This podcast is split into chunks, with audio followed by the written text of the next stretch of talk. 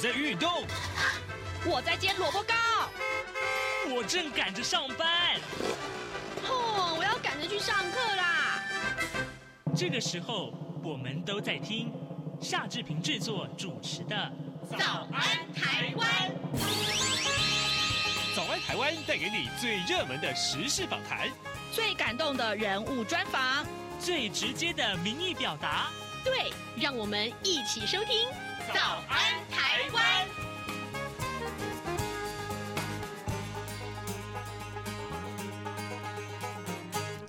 早安，台湾！我是夏志平。今天是二零二三年的九月七号，星期四。在今天呢，我们要在刘必荣时间这个单元里面呢，待会儿我们要连线访问东吴大学政治系刘必荣呃教授。我们请刘老师在节目中跟大家分析，其实过去这七天以来，一个多礼拜以来，我们看到非常重要的国际要闻呐、呃，这个礼拜我们会锁定乌克兰，还有就是呃教宗访问蒙古。另外呢，东协的峰会也是。我们所要关注的重点，在跟刘老师连线之前，志平有一点点的时间来跟大家说一说个平面媒体上面的头版头条讯息啊。首先，我们看到是《自由时报》，哎，这是有关于蔡英文总统出访施瓦蒂尼的一个相关的新闻呐、啊。蔡英文总统率团在前晚啊。抵达了呃施瓦蒂尼王国进行访问，而蔡总统并且和史恩史瓦蒂三世国王呢共同见证了呃两国签署的三项协定，或者是谅解备忘录。我们来看看啊，这三项分别是经济部长王美花跟施瓦蒂尼的这个经济企划及发展部的部长啊。吉娜他们两个人，呃，接同两国的大使所签署的妇女创业小额信贷啊循环基金啊了解备忘录。另外呢，高雄市的市长陈其迈也跟呃这个史国首都的这个市长两个人签署了高雄市跟姆巴巴市啊姆巴巴内饰的这个呃缔结姐妹式的协定。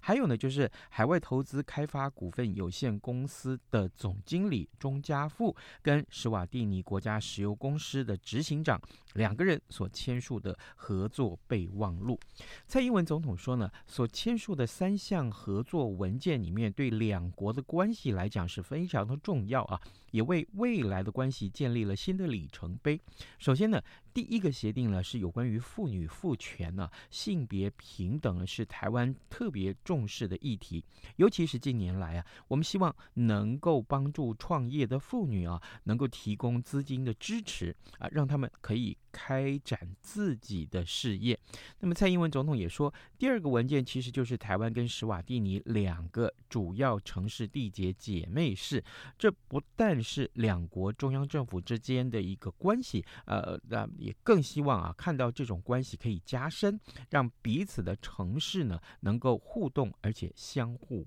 帮助。好。另外呢，另外还有一个重要的这个事情是，《自由时报》其实在这则新闻里面也提到，就是呃呃，台湾将会在史瓦蒂尼建立一个战略储油啊。那么这第三份的这个、呃、刚刚我们所签署呃提到的签署的这个合约啊呃文件呢，其实就是呃有关于这个战略储油的这个相关的内容。好，另外我们来看到《中国时报》和《联合报》通通把这件事情啊放在头版头条。呃，其实呃，我们过去这个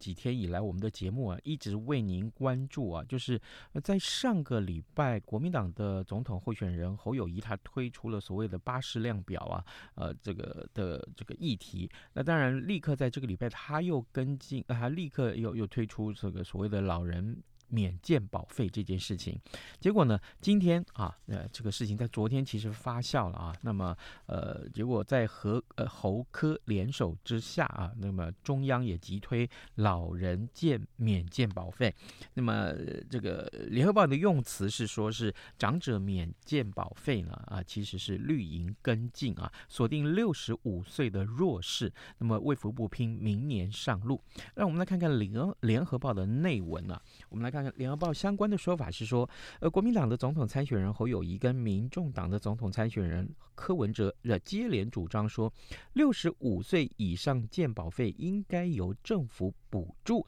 那卫福部的部长薛瑞元昨天傍晚表示说，决议啊要针对呃这个呃健保投保身份属于第六类的六十五岁以上长者，在一百零九万人里面找出所得相对比较低，也没有获得其他补助的弱势者，他要补助每个月呃八百二十六元的健保费。那么预计投入百亿元，这个方案呢，最快年底就可以出炉，而明年可以上路。那么侯友谊的竞选办公室发言人啊黄子哲他就说，呃，乐见卫福部啊认同并且立刻跟进侯友谊的政策，但是呢，只针对第六类特定长者，呃，则是为德不足啊，只学了半套。这是今天哦，对于这则新闻，联合报的一个相关的报道。有关于这个相关的话题，我相信在节目中我们会持续为您来关注的。好，呃，现在时间是早晨的七点零六分啊，已经过了七点零六分了。我们先进一段广告，广告过后马上就跟刘老师连线喽。喂，你好，这里是中央广播电台，请问一下明天。这些声音都是我们为你准备节目的前奏。世界期望和平，央广持续发声，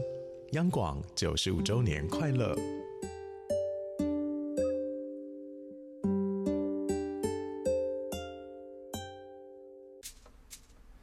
早安，台湾，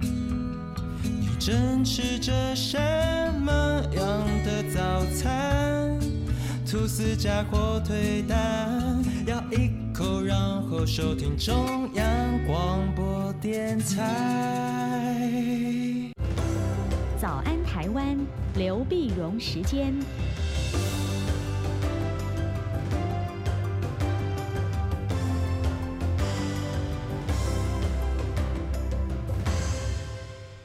这里是中央广播电台台湾之音，您所收听的节目是《早安台湾》，我是夏志平。此刻时间早晨七点零七分二十三秒啊，呃，各位听众，此刻我们要为您连线访问的是东吴大学政治系刘碧荣教授，我们特别邀请连刘老师为大家来解说啊，过去这几天以来我们看到非常重要的新闻外电。老师早安。早，各位听众朋友，大家早！谢谢老师再度与我们的连线，辛苦老师了。老师，首先我们来看看乌克兰。诶，过去我们这一年多以来的时间讨论乌克兰，都是提到这个俄乌战争啊，不管是呃最新的这个战情的进展，或者是国际上对它的关注。不过这个时候，我们今天要来关注乌克兰的什么样的事情呢？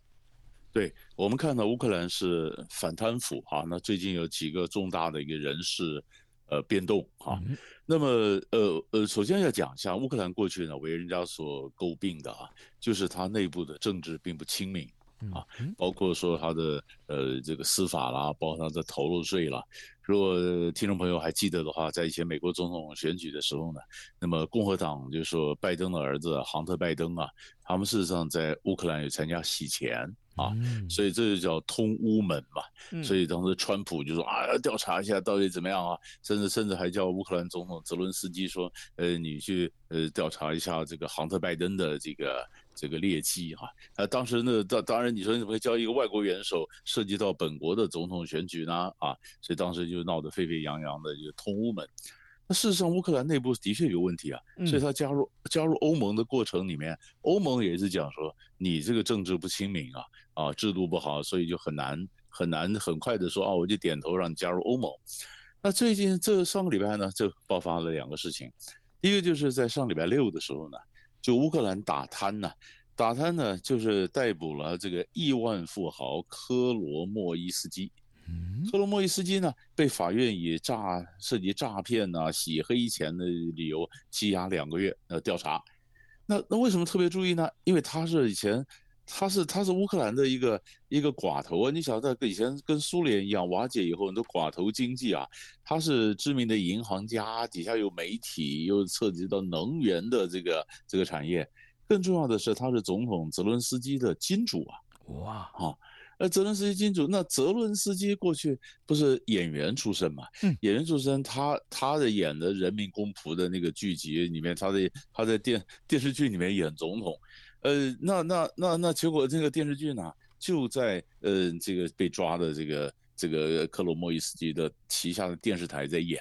啊。那泽连斯基选总统的时候，当然也是也是他在后面出钱嘛哈。那你那你你认为你有总统的庇荫啊？那你当然是这是拥护这个经上的上位有功啊。呃，但是你也不能再贪腐的太过分。泽伦斯基想罩他也罩不住啊，所以后来他被被拘留了以后呢，那个，泽伦斯基就说：“那当然这是这是正确的嘛。”他说：“这个任何时候不能贪腐嘛，啊，所以他说：哎，那这个案子都会顺藤摸瓜，最后会谈会弄到什么地到什么地步啊？查了多少人？然后第二天呢，呃，九月三号的时候呢，泽伦斯基又以反贪腐的理由罢黜了国防部长列兹尼科夫，啊。”啊，我们常讲在打仗嘛，阵前换将本来就是兵家大忌，对不对？嗯。可是，可是这个国防部长呢，呃，列兹尼科夫可能也是，就是说，你这时候打仗，你怎么会换我呢？那他也涉及到国防部严重的这个贪腐啊！你不但你你你说大笔的钱，呃，援助援助，那就那就这上下其手机会太多了。嗯。啊，今年一月份的时候呢，副部长就已经落马了。啊，副部长，副部长呢？这个，这个，呃，沙波瓦洛夫就落马，落马当时就调查的当时这个案子啊，嗯、呃，就说你，你这个军中买鸡蛋都比人家贵个二点五倍。好，那所以他叫鸡蛋丑闻，就是你看哈，买鸡蛋也给你贵，啊，你其他军需什么更不用讲了哈。所以所以美美国呢，事实上老早就有媒体就报道说，比如说在打俄乌战争打了五百五百多天，五百多天，你这个援助的呃乌克兰的各种武器，那是不是中间有被人贪掉啊？有人被人倒卖啊？啊，因为各国就讲说，我武器到乌克兰边界进到乌克兰，那就乌克兰人负责了。我们自己的人是不进去的啊，以免说什么北约了又扯进来一大堆问题。好了，不进去的不进去的结果，那武器是不是能最终能够到达呃使用单位呢？那到达目的地呢？有人被黑帮给盗了，呃，这在在在这黑市上在卖，所以很多资料在谈这个事情。啊，那不管是贪腐，不管是钱，那你国防部就是问题吧？所以乌克兰人老早就在等了这个国防部长什么时候会下台。啊，结果现在终终于国防部长就下了，下了以后呢，那当然就就就找另另外一个叫呃乌麦罗夫来继任，那很有很有意思，他本身他是国会议员，嗯，然后他是呃国家财产局的呃国财产或财产基金会的负责人，那新的这国防部长呢，然后他又是他不主要是他不是乌克兰人，呃不是不是他是鞑靼人。你知道不是斯拉夫人，他是克里米亚半岛出生的鞑靼人，等于是少数民族啊。好，那做国防部长，但是他很会谈判啊。那跟乌克兰对外交涉啦，呃，这陈德森他是负责跟对外谈判。哎，那说不定在这个节骨眼换了这个人上来，哎，整个的呃国防部作战呢，或者这个态度呢，战略会不会有所改变啊？所以这都是我们可以摆在一起来看的。老师，那我们这样子来看，假定这是一个内政啊，因为呃，从上个礼拜以来啊，不但这个呃逮捕了这个富豪啊，大家也许对于这个泽伦斯基的立场要有所质疑。那另外一个就是刚刚你所说的国防部长的这个异动，那这样子这一连串的这些个变化，对于俄乌战争呃接下来的这个后续是有什么样的影响呢？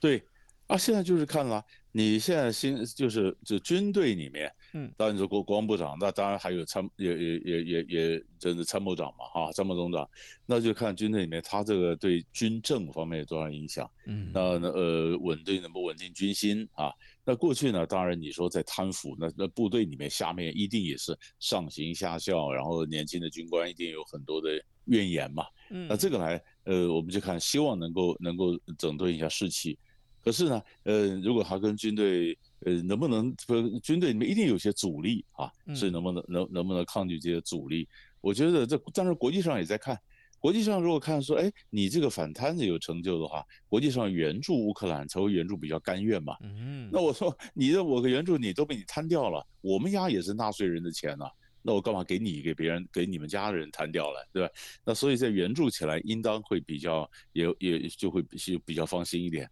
那当然，我们就晓得俄乌战争打得现在已经陷入焦灼嘛，嗯，总要想一个方法跳出泥淖之中，啊，那中间呃换一个，假如比较不贪的，啊，或者说用另外一种途径来思考这个问题，跟国际上交涉，那会不会让这个战争有所怎样的改变？其实我们也在也也在看看他有没有能力呃，又带来一个新的气象。嗯哼，好的，各位听众，今天早上志平为您连线访问的是东吴大学政治系刘必荣教授。我们请刘老师呢，先就乌克兰的内政啊，来呃做了一个简单的介绍。老师，我们接下来看看，哎，最近这个新闻，好多好多媒体都非常重视，就是呃教宗他去蒙古访问了。我们为什么要特别关注他？因为教宗的访问行程其实还蛮多的。他在呃蒙古有没有说了哪些话，或者是做了哪些事情呢？对他这个呃教宗的蒙古啊，这个也也是也是我们觉得很有很有意思哈。嗯，因为因为如果说平常教宗就说什么地方天主教徒非常多嘛哈，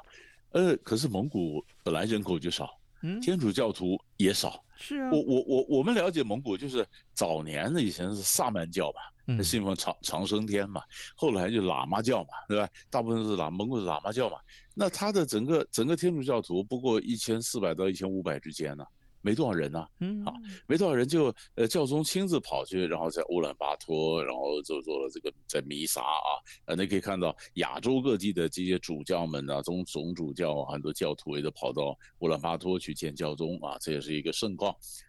那为什么要这样做呢？哈、啊，嗯，其实我都我倒觉得基本上他是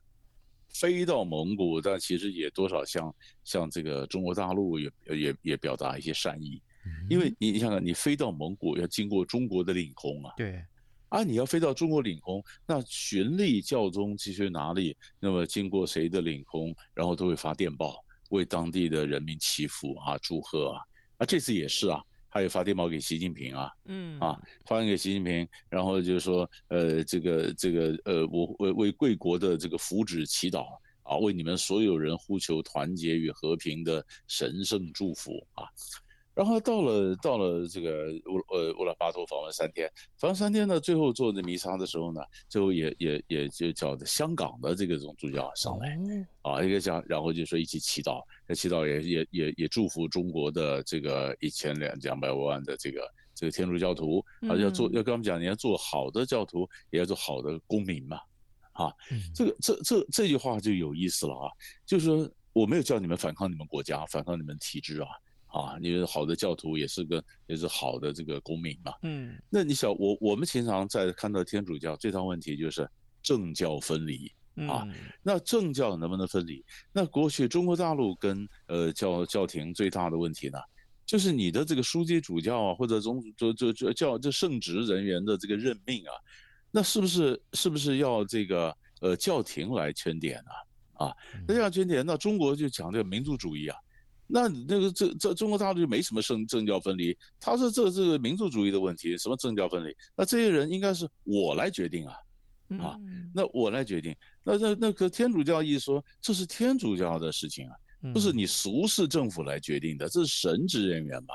是吧？那不是你俗世世俗呃政府来决定的。然后后来就几经的交涉，交涉以后，后来可能后来达成协议，就是也许中国选了几个让让这个教廷圈点嘛。哦，那最后最后形式上还是教廷决定，但是送上来的名单是中国政府送上来的，是吧？那那当然就是中国有实有实质，那么教廷呢就是一个虚的一个面子，那这样的是不是中间某种某种妥协？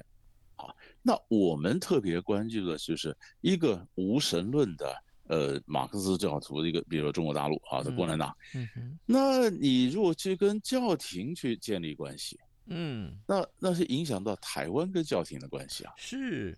嗨，那这这个这个这个这个，他是我们我们那那你说我们关切的是政还是教呢？嗯，是吧？所以政教分离在这里就有点尴尬了。那你说中国大陆有有有一千多万的天主教徒，教宗，你看一千五百个叫天主教徒，教宗都去了，一千多万的教徒教徒，教宗能不关心吗？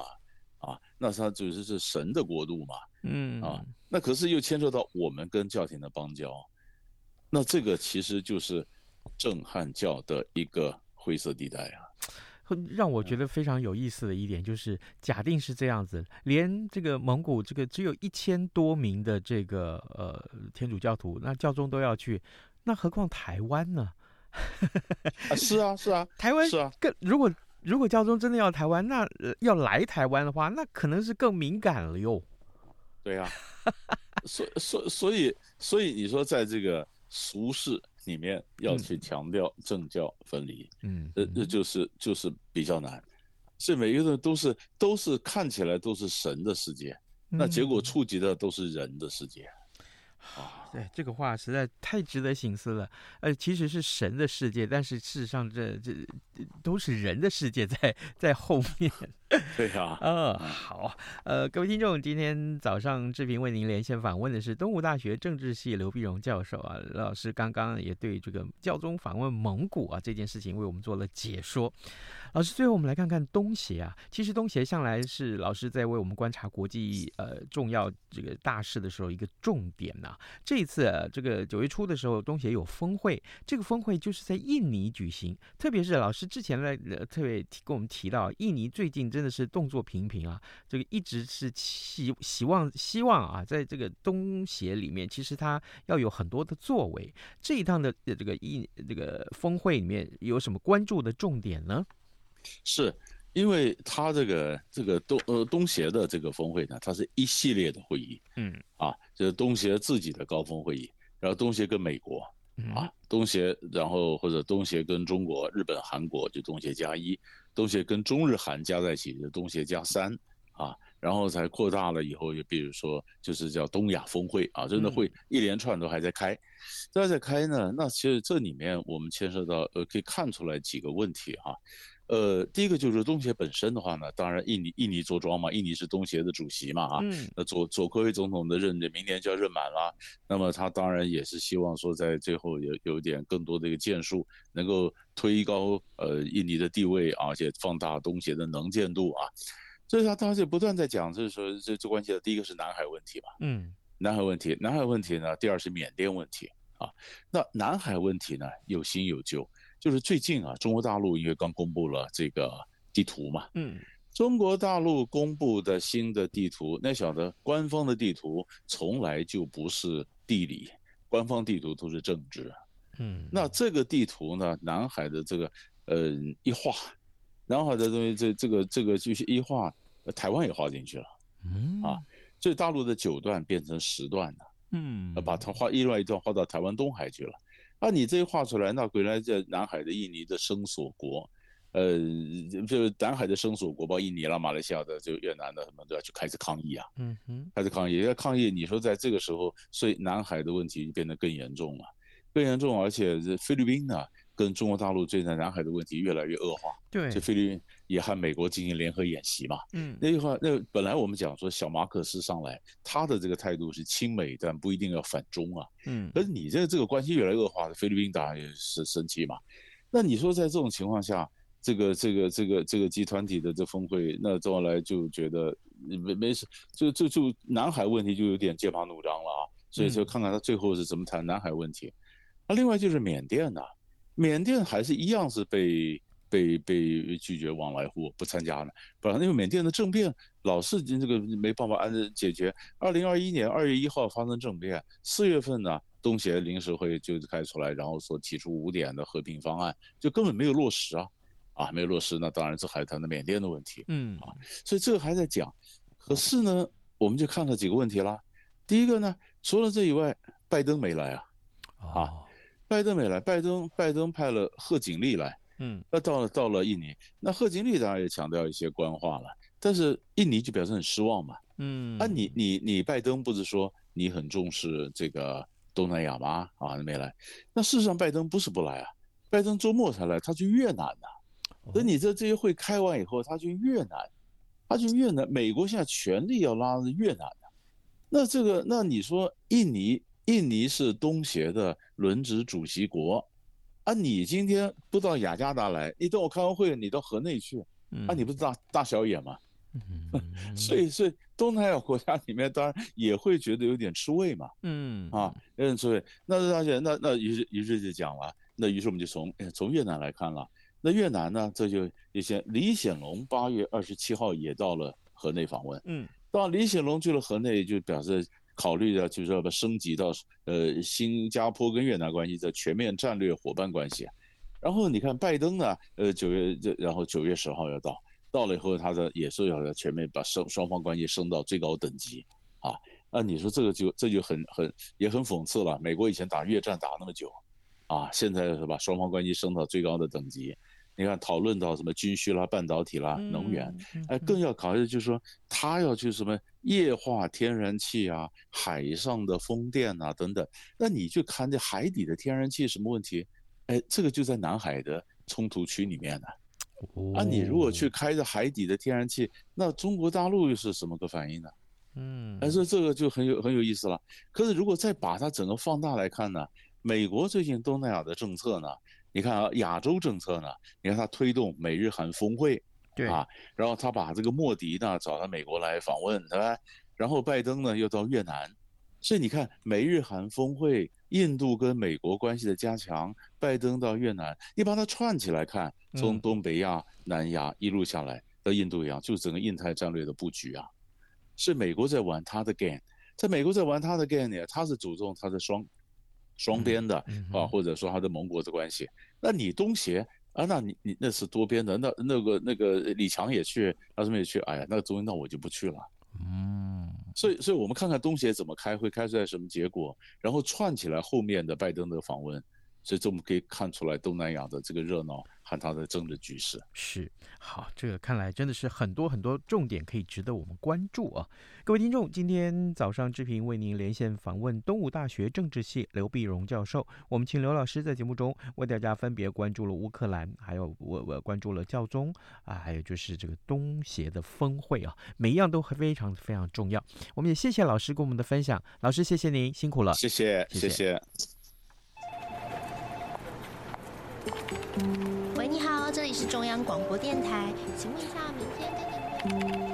你这些声音都是我们为你准备节目的前奏。世界期望和平，央广持续发声，央广九十五周年快乐。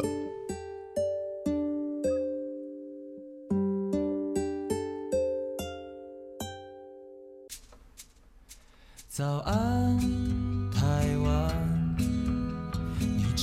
吃着什么样的早餐？吐司加火腿蛋，咬一口，然后收听中央广播电台。早安，暴马仔。